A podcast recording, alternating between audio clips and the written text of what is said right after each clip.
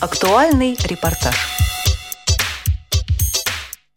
В московской гостинице «Салют» с 5 по 7 ноября прошла первая спартакиада для людей с одновременным нарушением слуха и зрения.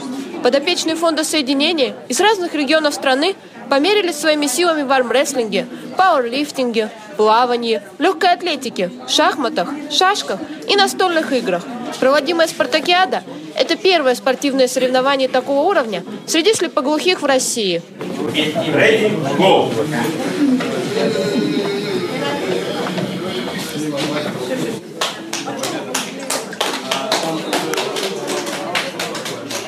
Сурдопереводчик и зрительница спартакиады Ольга Иванова рассказала нам, почему, по ее мнению, это мероприятие важно для людей с нарушениями слуха и зрения. Но ну, для них это возможность получения новых впечатлений и общения, конечно же. Потому что очень часто бывает, что людям действительно не хватает общения, не хватает коммуникативных контактов, и поэтому, если есть такая возможность, то они как можно больше, больше, больше общаются между собой, знакомятся.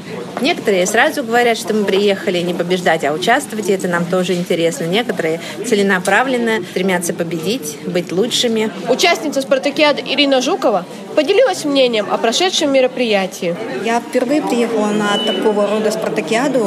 Вообще я участвовала уже в областных, но вот на всероссийскую в первый раз.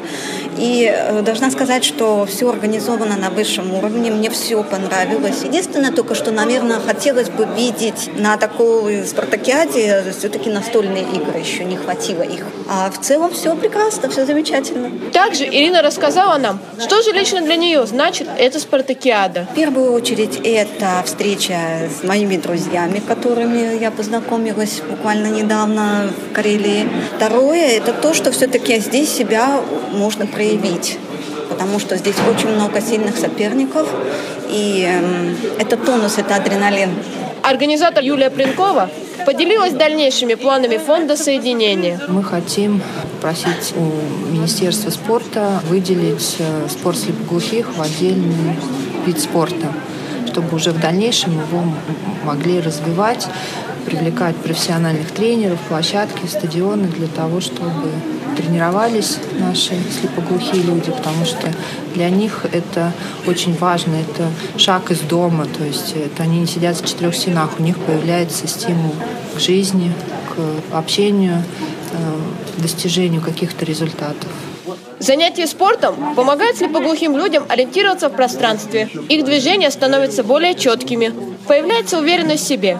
Спортивные занятия помогают им выйти из дома и окунуться в интересные события, завести новых друзей.